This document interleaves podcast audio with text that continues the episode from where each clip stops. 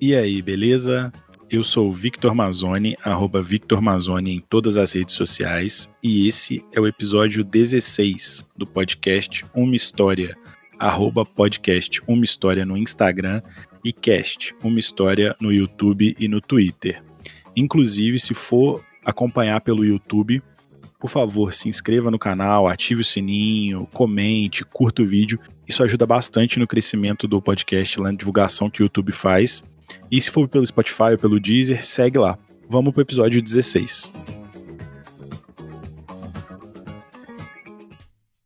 E hoje estamos aqui com o Adriano Silva. É, talvez vocês não conheçam ele muito por esse nome, mas ele participava do Hermes e Renato, participa ainda né, do Hermes e Renato, e ele era muito conhecido como Joselito. Cara, se apresenta aí, fala de mais coisas que você já fez aí na, na vida, na internet, e fala como a galera pode te encontrar. É isso aí, um salve aí para geral que tá ouvindo. Eu sou o Adriano Silva, como você apresentou, um dos integrantes do, do grupo Hermes e Renato, né? É, famoso por uh, começo dos anos 2000, né? Na nossa chegada na MTV. Temos 20 anos de carreira, somos aí um dos precursores do, desse estilo de humor aí mais sacanageiro, mais fanfarrão, digamos assim. e, e é isso, cara. Temos aí 20 anos de carreira. Por passagens, começamos na TV, fizemos já rádio, fizemos escrevendo para revista, acabamos criando bandas também que acabaram tomando vida própria e uma carreira em paralelo ao Hermes Renato, que foi uma delas foi o Massacration. E toma aí, eu agora estou me aventurando numa numa nova função da vida aí, também dirigindo projetos no audiovisual, é, não só de humor, e, e novos áreas, né? Acho que o artista tem que se reinventar e, e comigo não está sendo diferente. Ah, excelente. É, não vou ficar rasgando cedo aqui, porque eu acho que quem me conhece já deve saber, mas, pô, sou muito, muito, muito fã de Hermes Renato desde, sei lá, 2002, quando eu comecei a acompanhar, passando por todas as etapas, principalmente na época do Telaclass, era uma parada que me marcou bastante, assim. Eu vi, vi, revi várias vezes e, pô, sem contar as sketches também e tudo mais que foi feito, é, me arrependo de não ter conseguido ir em nenhuma das peças que vocês fizeram no teatro. Pode crer. Por, por falta de oportunidade mesmo. Mas é isso aí. Valeu, valeu as palavras aí, obrigado. Tô bastante, bastante feliz de estar conversando com você hoje. Cara, obrigado. É, conta uma história pra gente aí que você acha engraçada ou uma história, uma história marcante para você? É, puta, cara, são como eu te falei, 20 anos de carreira, né? E foram é, muitas etapas aí de, de, de, gravações, de viagens, né? De, do nosso trabalho aí. Então, porra, tem muita coisa, são muitas histórias, é, coisas que acabam ficando entre a gente, que também é, são melhores não melhores não, não ser tão compartilhadas, mas sempre tem sempre tem histórias engraçadas e coisas boas. E deixa eu pensar rápido aqui alguma coisa marcante. Cara, para mim assim, é, é, sempre tiveram vou falar de momentos, né, que foram vários momentos marcantes assim que foram é, as nossas participações, nossas estadas no, nos VMBs, né, dos, da MTV assim, que eram é, porra, eram, eram eventos, tipo, sensacionais, assim, é, a produção, a estrutura toda envolvida, e, e por a gente é, tá ali, né, ser artista da casa, a gente acabou participando de praticamente todos, né, do, do período que nós tivemos na MTV, né, nos nossos 10 anos de casa. E, cara, e todo ano tinha alguma coisa legal que acontecia, uma surpresa, graças a Deus sempre coisas bacanas. E e assim, para mim, coisas legais era sempre os encontros com os artistas que, porra, que sempre admirei, sempre vi como, como fã, assim, de moleque. E você, de repente, tá lá no evento e o cara te olhar e, porra, vim falar contigo que admira o teu trabalho, né, que a gente estava fazendo no momento. Isso, para mim, sempre foi muito marcante, assim, foram momentos marcantes.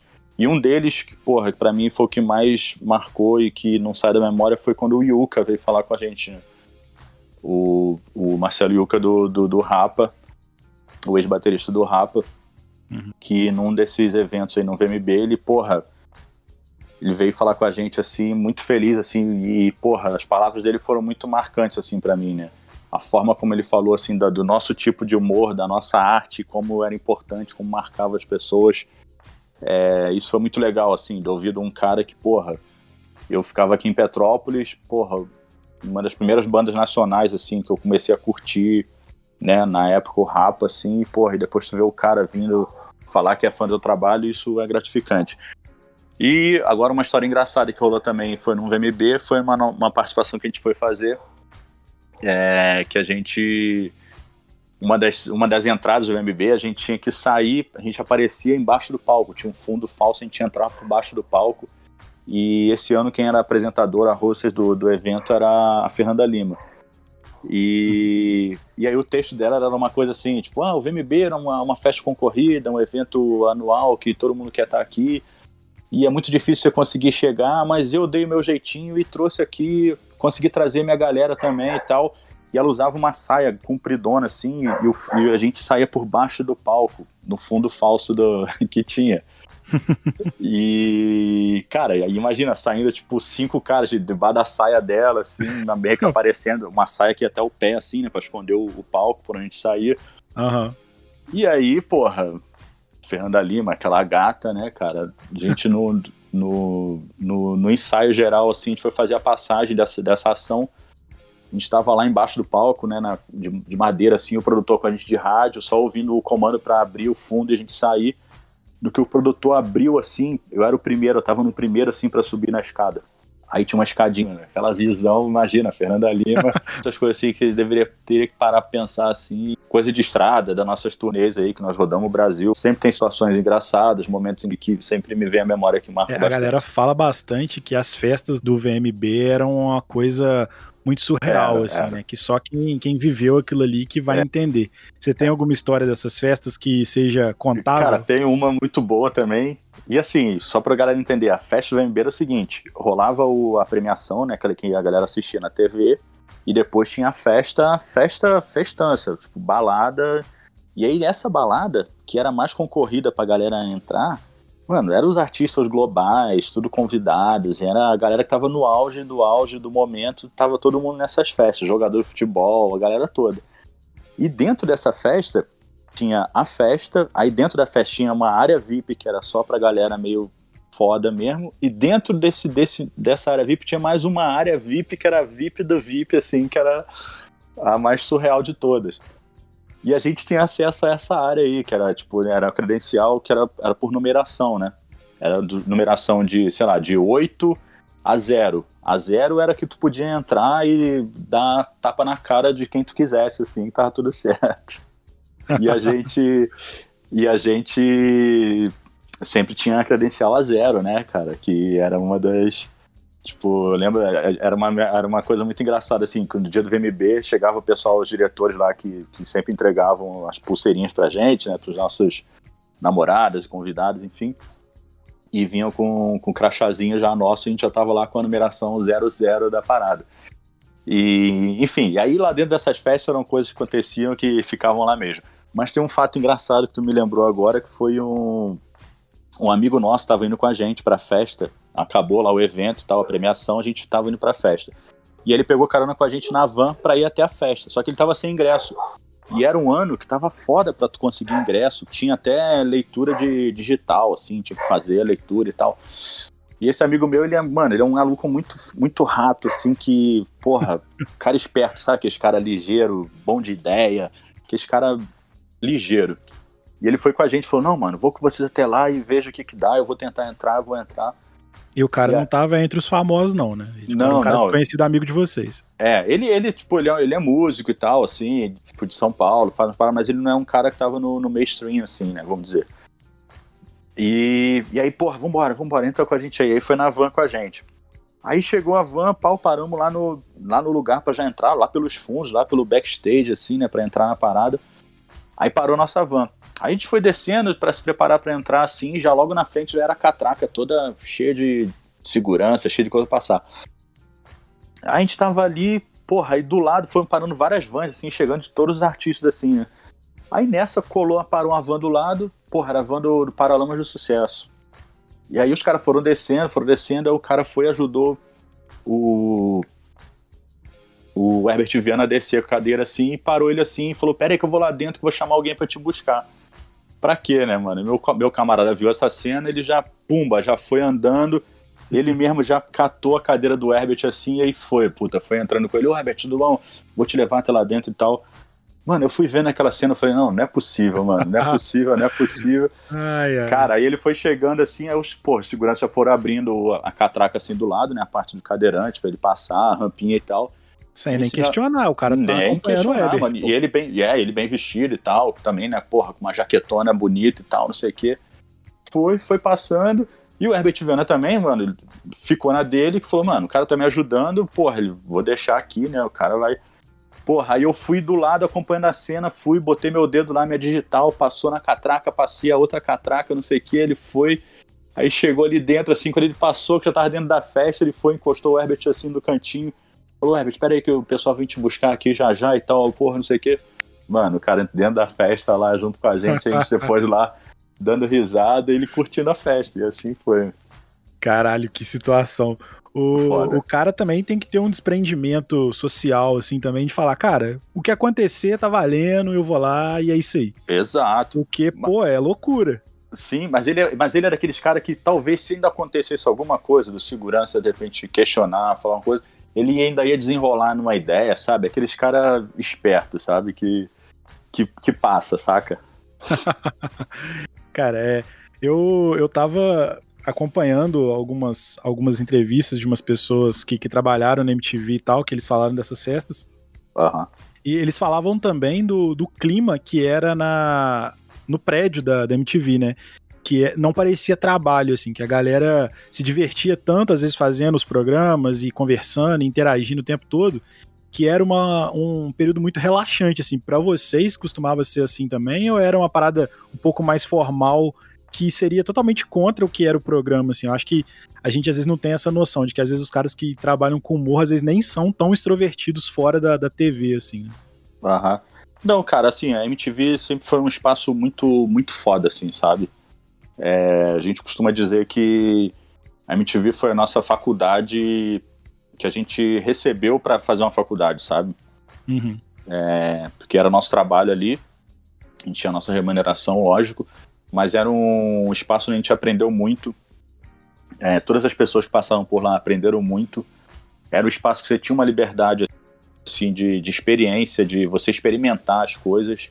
E os grandes profissionais que estão hoje em dia trabalhando nas maiores emissoras, nos canais, e, é, são tudo. A maioria tem, foi, foi cria da MTV ou passou para MTV em algum momento.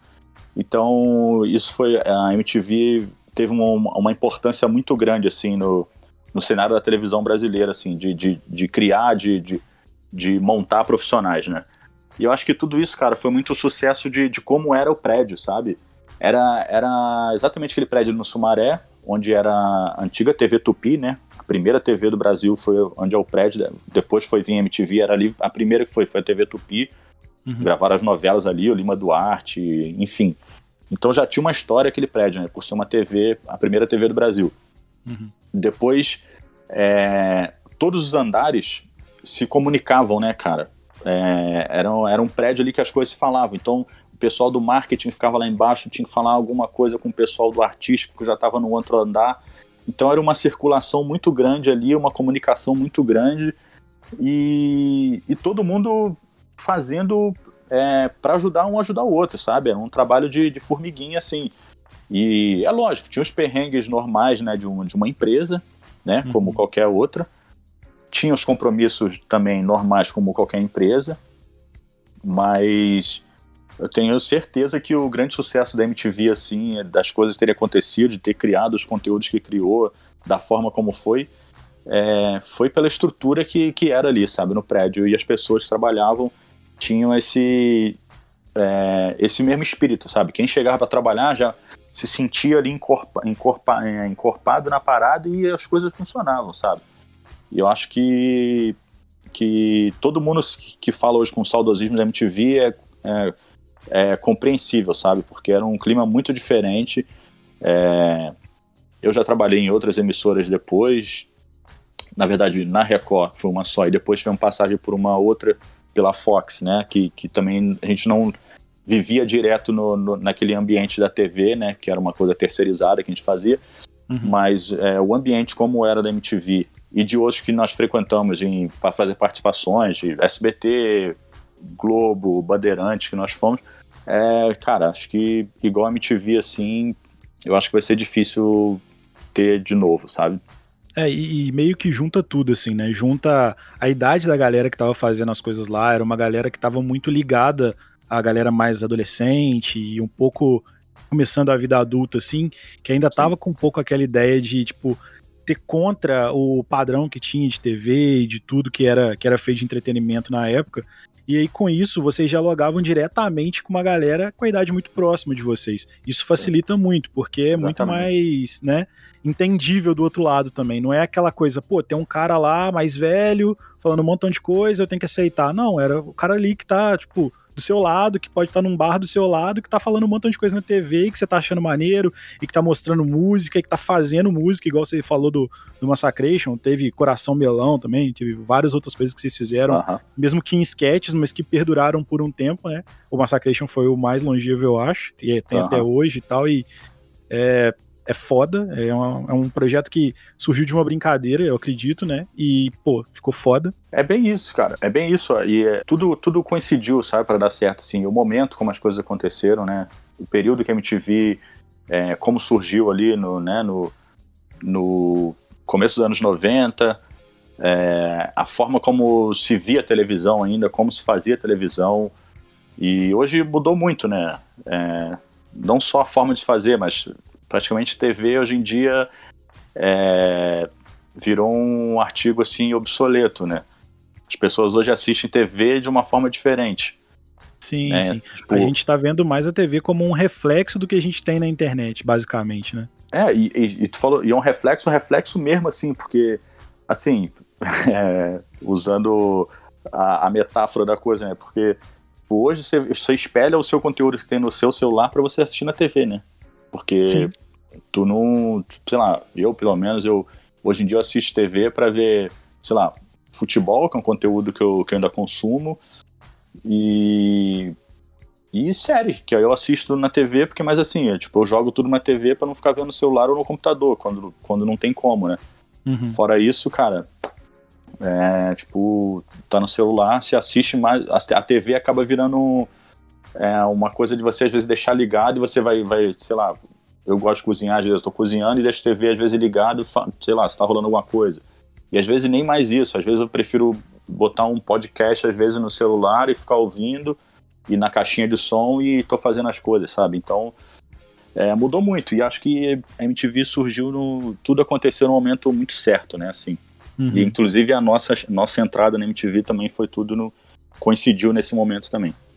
É, e, cara, era uma, era uma época que, pelo menos eu peguei essa época, de transição. Então, muitos dos conteúdos que a gente não conseguia, às vezes, pegar na TV em relativamente pouco tempo para a época, né, em questão de meses ou até de dias, isso estava na internet de alguma forma. Então você tinha acesso a uma coisa que às vezes você perdeu na TV já.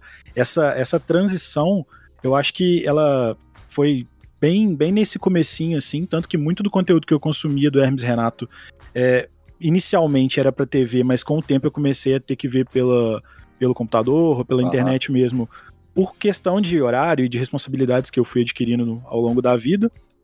E com isso, é, a galera às vezes pensa muito que, ah, não, estão publicando meu conteúdo aqui. E, cara, era uma época que ainda não tinha é, plataformas tipo YouTube ou qualquer outra plataforma para que as pessoas que estavam criando pudessem disponibilizar isso e monetizar isso de uma forma é, legal, assim. Isso simplesmente não existia, era simplesmente um compartilhamento de arquivos salvos de qualquer lugar e uhum. que era difícil. Hoje em dia eu vejo que vocês repostam muito do, dos conteúdos que vocês fizeram na época no canal oficial de vocês lá no YouTube, com uma qualidade que não se compara à qualidade que a gente tinha acesso na época, qualidade boa Sim. e tal. E isso é muito importante, é uma parada que eu sempre tive muita vontade de consumir e agora isso é possível. Então, pô, eu quero ver às vezes sketch do Pedreiros da Puta que Pariu, que é uma muito clássica e muito boa. Pô, eu uhum. posso ver ela quantas vezes eu quiser hoje em dia, numa qualidade legal, poder ver detalhes que você não conseguia perceber na época. Então eu acho Exato. que para quem sabe utilizar e para quem tem um conteúdo de qualidade, essa transição ela não é, não é um problema, sabe? O conteúdo de vocês continua sendo relevante, continua tendo um humor muito diferenciado, tanto que é, é só a gente ver a quantidade de entrevistas que vocês já deram e quanto a quantidade de pessoas que já falou que, que já falaram que se espelham no, no humor de vocês e que começaram Sim. por causa de vocês, assim. Tanto de gente de 20 e poucos anos a gente de 50, sabe? É, é absurdo isso, assim. Exato. É, cara, isso é uma, é uma parada muito legal, assim, porque eu tava até comentando com, com a minha namorada no outro dia, que é, por isso que eu acho importante a gente é, ter, uma, ter uma certa proteção, assim, do, de, falando agora de direito autorais, tá? Sobre, sobre a nossa obra, por exemplo, que é uma coisa que a gente, a gente batalhou, né, por fazer na MTV, a gente depois conseguiu, somos os únicos artistas que conseguimos a, a liberação do, desse conteúdo, tá? Uhum. Que, que, é um, que é um conteúdo totalmente autoral, né? Tudo foram criação nossa, os personagens que foram criações nossas. Então a gente. Então isso, nosso material tava, chegou uma época que estava muito largado, tipo, todo mundo se achava dono e ia botando e subia com a qualidade horrível e tinha um monte de gente, um, sei lá, um moleque tinha um canal que jogava para lá, outro tinha para cá jogar e uma uhum. qualidade horrível.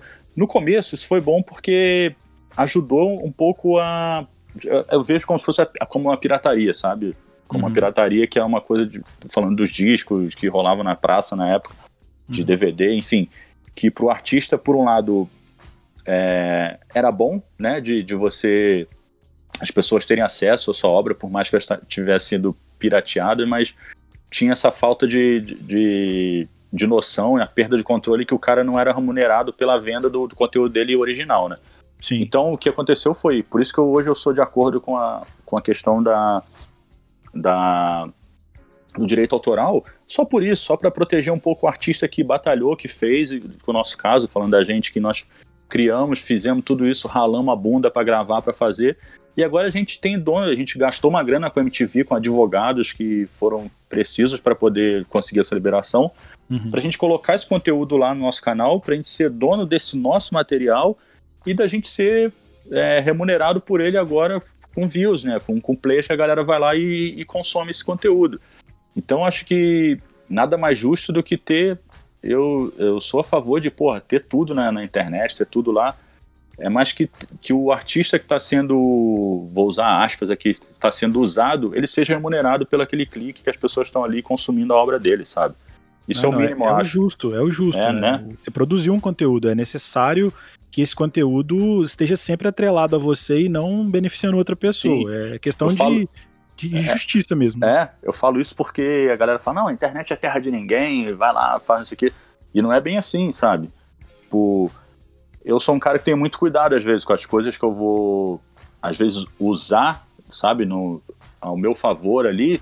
Uhum. Porra, que seja uma coisa que é o conteúdo de um artista, é uma música, alguma coisa, que, que eu esteja usando, mas que esteja sendo remunerado, sacou? Às vezes nos vídeos nossos, quando a gente sobe vídeo lá, tipo, vem mensagem do YouTube, fala, ó, esse, esse vídeo tem, contém a trilha de tal artista, tal artista, e parte desse, dessa remuneração vai ser tal coisa. Se o artista liberar, se o artista não libera, ele bloqueia teu vídeo, tu não pode usar, porque tá a trilha é. do cara lá. Então, assim, eu sou a favor, porque é o justo, é o jogo é esse, entendeu? Você tá ali, é uma. Todo mundo, todo mundo tem seu trabalho, e seu trabalho tem que ser remunerado de alguma forma e tem que ter essa proteção. Então, é, eu, essa coisa de a internet é terra sem lei não é bem assim. E acho que as coisas foram caminhando para esse lado agora de uma, né, de muito novo. Então foi, foi se criando uma, é, uma, uma auditoria em cima disso, né, direitos em cima disso, para que as coisas fiquem todas dentro do, de um acordo. É, até mesmo a facilidade de acesso é, legal disso, né? Hoje em dia não faz muito sentido você, pô, vou baixar um filme pirateado, porque, pô, você tem N plataformas que disponibilizam. Exato por um preço razoável, não é nada tipo absurdo de caro. Ah, claro que para adquirir todas as plataformas, no montante é um valor grande. Mas se você tem interesse específico em um tipo de conteúdo, seja Disney, seja qualquer outro tipo de conteúdo, você tem uma plataforma específica para isso, pagando um valor razoável, vai continuar remunerando todo mundo que tem que ser remunerado e não vai ser um problema, né? Tipo, você não vai estar tá literalmente cometendo um crime nesse caso e nem prejudicando uma pessoa que criou uma obra legal que você valoriza assim. É, eu concordo Exato. que esse lance da pirataria no começo, principalmente no começo dos anos 2000 ali, até a metade do, da década, foi muito, muito importante para difundir o trabalho de pessoas que a gente não tinha acesso. Em Sim. vários lugares da minha cidade que, por exemplo, a gente não tinha como ver MTV. E aí a gente tinha acesso a conteúdos do, do Hermes Renato ou de qualquer outras coisas por esses meios. E na Sim. época era o que tinha. Quando começou a ter o, o, acesso direto, pronto, não tinha mais necessidade. Era só você saber o horáriozinho, acompanhar e Exato. você ia ter e o eu mesmo, acho, Eu acho isso demais. Eu acho isso demais, assim. Eu, é, às vezes as pessoas vêm falar com, comigo, assim, vêm trocar uma ideia e falam, porra, cara, é, antes eu baixava no, sei lá, Pirate Bay, em Casar, não sei o que, né? Tinha essas coisas e, e, e, tinha gente, porra, cara, eu tenho, tinha um DVD é, pirata, fiz não sei o que. E o cara fica meio receoso, assim, pô, é foda, né? Falar assim pro artista. Eu falei, cara, mas eu entendo completamente, porque eu sei como é que é. E, cara, foi o que eu falei. Por, por um lado, às vezes, é, é ajuda, né? de uma forma a chegar até a pessoa, a obra, né? E aí você acaba, sei lá, de repente chamando atenção de alguma forma. Por exemplo, eu, eu fui ouvir Mamonas Assassinas pela primeira vez, pela primeira vez fui ouvir Mamonas Assassinas, o Fausto é, comprou uma fita cassete pirata do camelô. Falou, mano, olha isso aqui, cara, aqui em Petrópolis. Falou, caralho, olha esses caras, cara. Era uma fitinha, aquelas cassete, aquela com a a, o papel, a capinha impressa assim, colorida, mas aquele bem colorido, bem de xerox, assim, bem zoado, sabe? O mais safado que tinha na época. É, aquele bem, aquele, aquele estilo de fita cassete pirata. Uhum. E, cara, aquilo ali para mim foi, tipo, me, ele, ele me mostrou aquilo e falou, caralho, esses caras são muito foda, olha que foda esse som, olha o que esses caras fazem. E olha isso, sabe? Então foi através de uma pirataria que eu fui conhecer o Mamonas Assassinas, entendeu? E eu acho que para muitas pessoas, milhares de pessoas, eu acho que as, é, muitas, muitas, coisas, muitas obras de artistas chegaram é, né, em suas mãos através da pirataria. Uhum. É, esse caso do, dos Mamonas que você citou em específico, eu tenho certeza que ele foi uma. Eles foram uma inspiração muito grande para as sketches de música e para os números de música que vocês fizeram, justamente pela forma como eles podiam levar às vezes um som pesado, que eu sei que é um som que a maioria de vocês do grupo já curtiam desde sempre, um metal ou um rock mais pesado. E eles faziam isso de uma forma muito leve. Então quem tava ouvindo às vezes nem percebia que era um metal que os caras estavam tocando, que era tinha guitarra pesada pra caramba, que os caras tocavam bem pra caramba e focava mais na letra engraçada. Eu acho que o Massacration principalmente teve muito disso no começo que surgiu como uma brincadeira, mas que depois que a galera realmente que leva isso a sério e que gosta de, de entender como a música foi feita ali, valorizou o trabalho de vocês musicalmente também, não só como uma paródia de tudo, né? Sim. É, cara, o lance do Mamonas foi, foi muito, muito foda por isso, quando o Fal chamou atenção, porque era uma coisa que a gente já fazia né, em casa, sabe, de moleque, assim. O lance de fazer, de tirar um som, de fazer uma. Porque quando a gente começou a fazer as gravações no VHS aqui em Petrópolis, no, no começo dos anos 90, é, a parte musical sempre foi uma parada que, de paródia, sempre foi uma parada que rolava, sabe? A gente fazia, replicava os clipes e, pô, pegava o clipe do Red Hot, Fate No More, é, Ratos de Porão, e a gente, tipo, fazia, replicava aquilo ali, tipo, na sala de casa, ligava a câmera, deixava a câmera estática e cada um pegava uma função ali na, de instrumento e e fazia um playback replicando o clipe, assim. Então, isso é uma parada que sempre teve já na, no nosso DNA, assim, né? Desde moleque. E depois, ficando mais adolescente, a gente começou a. O Fausto, o Marco, já, tipo, faziam aula, estavam fazendo aulas de, de guitarra, já estudando e tal. A gente começou a, a fazer em casa, a tocar de verdade, a tocar umas coisas e brincar, e fazer umas sátiras de coisas, né? Aí os caras fizeram, ele e o Marco, o Fausto e o Marco fizeram uma sátira, uma banda para sacanear o Medrado, que era um amigo deles, do colégio, que ficava sacaneando eles, fazendo música, paródia de música, sacaneando eles dois. Aí eles dois pegaram e falaram, porra, que filho da puta, o Medrado fica zoando a gente, vamos a gente pegar e vamos zoar ele junto. E eles fizeram uma banda tipo Los Medrados, uhum. que era sacaneando o Medrado. Então os caras pegavam, fizeram paródias de, de músicas, cara, de, de acho que do, do, do, do Titãs, tipo, mano, pegaram várias pegaram várias bandas e fizeram é, paródia sacaneando medrado. Então ali a, a, parte musical já rolava entre a gente.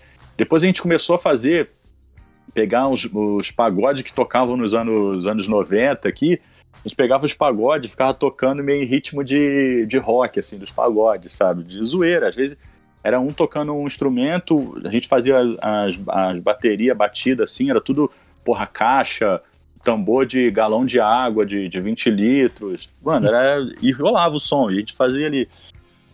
E aí, é, no futuro, o Massacration surgiu já quando a gente já estava trabalhando na MTV, mas era uma coisa que já vinha também, a gente já fazia uma sátira do, do heavy metal, de rock, assim, que o, o Fausto puxava um riff no, um riff no, no violão, desse do Massacration, puxava assim no violão, e o Bruno já tinha uma voz engraçada, ele, ele, mandava um agudo gritando assim, tipo, meio sem, sem nexo, era uma parada engraçada pra caralho.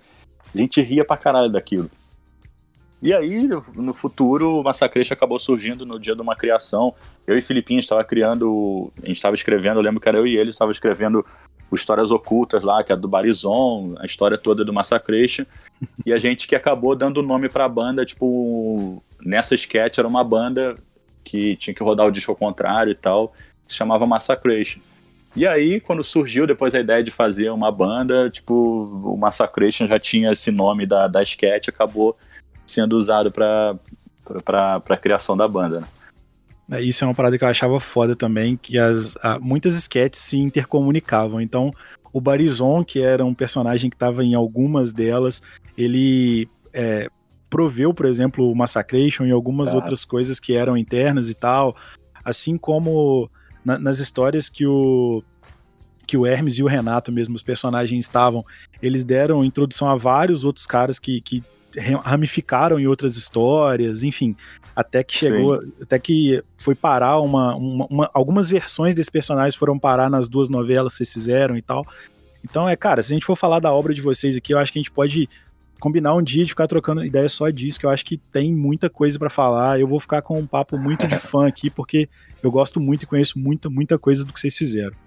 Maneiro, é, tem muita coisa. A história é vasta e, e isso é um detalhe engraçado, realmente, tu reparou. Uma coisa que a gente. É, na nossa criação rolava essas ramificações assim, de ideias, né? Fruto muito do, do nosso jeito também da. Uh, por exemplo, o Barizon, que a gente acabou botando na história, era um cara aqui de Petrópolis. Então a gente trouxe já o cara da realidade para uma. virou um personagem dentro de uma sketch, né? Uhum. É, tanto que hoje em dia a nossa empresa, nós somos a nossa empresa que nós temos, né? Nós somos sócios, o nome da nossa empresa é Barizon.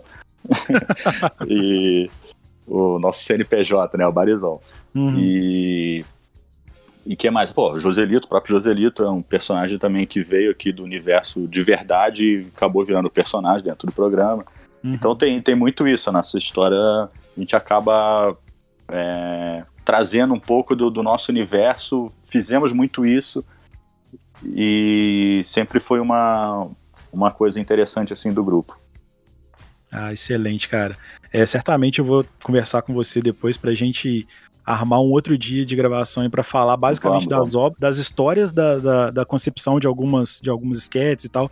Eu tenho certeza que na, na hora de escrever ou na hora das atuações, até a gente vê os erros, por exemplo, no Pedreiros da Puta que Pariu de novo, os erros que aconteceram e ficaram, porque ficaram muito engraçados. Então, a gente certamente Sim. vai trocar uma ideia disso mais pra frente. É, agora eu vou, vou te pedir para você indicar. É, a gente estava falando um pouco de música, né? De como a música foi importante uh -huh. para de vocês. Vou pedir para você indicar uma música, é, um livro, um filme ou uma série e uma pessoa que você acha que tem história, uma ou mais pessoas que você acha que vai ter, que vão ter histórias bem, bem legais aqui para conversar com a gente. Beleza, vamos lá. Cara, um livro. É, eu ando devagar pra caralho com a leitura. É, um, é, uma, é uma grande falha, né? Nesse momento que deveria estar tá ainda aproveitando para né, estar tá mergulhado nos livros aí, lendo coisas, mas eu tô acabando dedicando mais esse tempo a correr atrás, esse tempo para correr atrás de, de, organizar a casa. É, eu vou falar um que eu tá aqui do lado aqui da minha, da minha cama, que agora é um livro que eu que eu acabei ganhando da minha namorada agora recente, que eu acabei tô lendo, tô com ele aqui na metade, chama O Poder do Agora. É, é um praticamente um, um livro, um guia para de iluminação assim de espiritual, né? Uma, que fala muito da do nosso do que a gente tem que aproveitar e viver o agora, sabe? Uhum. E que muitos do, dos nossos problemas que a gente acaba criando, que são é, as nossas ansiedades, que é a nossa ansiedade de querer é, viver o futuro, o que, que vai ser da, da frente, acaba criando, gerando uma ansiedade na gente. E umas coisas que a gente fica carregando que vão, vão causando nossas depressões, que são as coisas que aconte, aconteceram e a gente fica remoendo e, e carregando essas tristezas que, né, que acabam incomodando.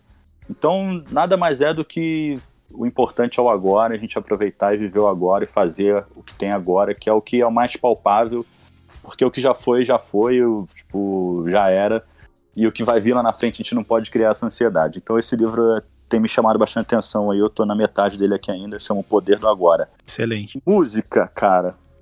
Ah, eu vou, cara, é difícil também música para indicar assim, eu vou eu vou num classicão assim, que é um estilo que eu gosto muito, que é o, o funk, funk, funk negro americano e rock que, que, que virou, né, que é o Parliament Funkadelic, né? Então tem um disco que é muito foda, que é o, o Mothership Connection, que tava ainda há pouco tava também tocando aqui no, no Spotify para mim aqui, então me veio a memória rápida aqui dele.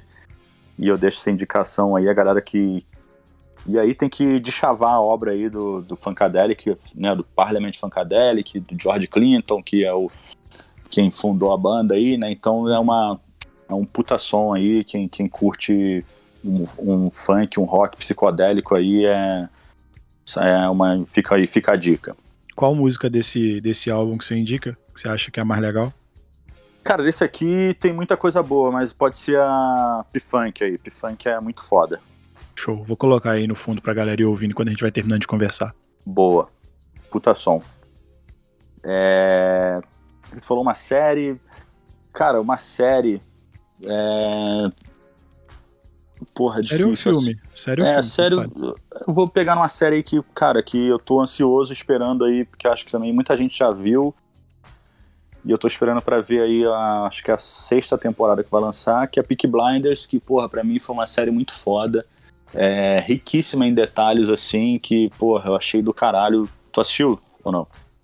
Cara, tô começando a assistir agora, tô na primeira temporada ainda. É, né? É do caralho. Tu vai se amarrar. A primeira temporada, ela, ela desenvolve, mas é tipo, mano, depois da segunda pra frente que, que ela fica foda mesmo. E é. Puta, achei do caralho.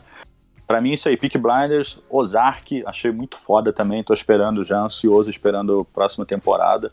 É, Ozark eu já vi tudo. Um amigo indicou, ele até comentou dela aqui no podcast quando ele participou também.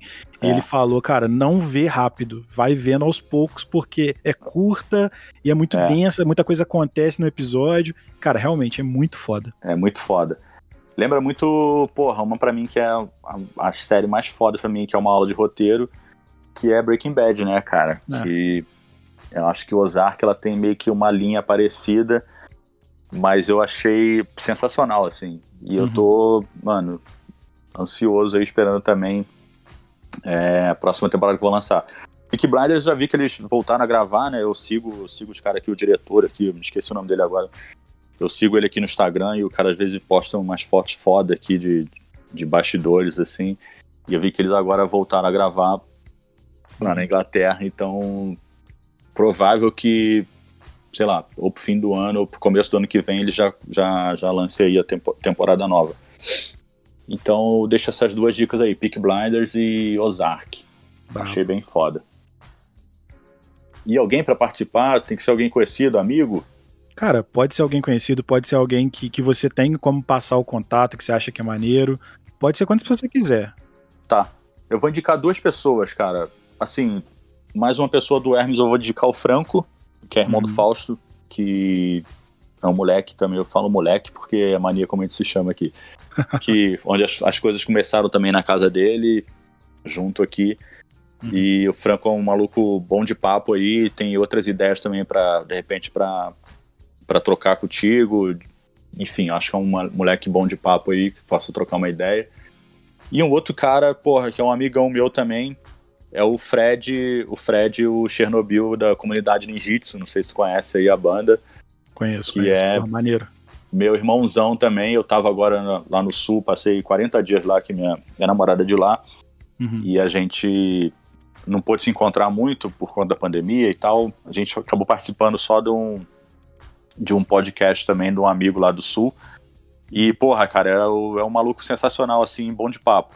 Então eu te indico o Fred também aí pra tu entrar em contato e marcar um papo com ele, que é um maluco sagaz aí, de boas ideias também. Brabo demais. Vou pegar o contato contigo assim que a gente terminar aqui de gravar. Cara, é, é isso, é te agradecer pra caralho por você ter sido um cara super receptivo quando eu te chamei. É, eu já tinha conversado muito pouco com você em alguns posts, eu, eu, curto muito as fotos que você faz no Instagram e tal. Então a gente Legal. já tinha trocado uma ideia muito pequena, nada demais, mas aí quando eu te chamei você foi super receptivo e tal, a gente conseguiu ajustar o horário. Achei muito, muito foda isso. E é isso, cara, te agradecer por ter participado e por tudo que você já fez e por que você tá ainda vindo a fazer e que, que a gente certamente vai poder aproveitar do seu trabalho aí pra frente. Porra, obrigado, cara. Valeu aí. É sempre legal a gente é, dividir um pouco, trocar as nossas ideias aí, coisas que a gente tem para falar é, da, nossa, da nossa carreira. E eu fico feliz aí, obrigado. E, porra, desculpa só ter demorado pra gente conseguir gravar, porque realmente eu tava muito enrolado aqui. Mas as coisas, como eu falei, acontecem no seu tempo e que bom que rolou e que espero que tenha ficado legal aí para você. Ah, com certeza ficou. A gente vai, vai se falando mais aí pra gente já marcar um próximo já. Beleza, Boa. cara? A hora que lançar, tu me avisa pra eu poder divulgar aqui também. Ó, oh, com certeza, pode deixar. Valeu. Falou, mano. Obrigado. Um grande abraço aí. Valeu.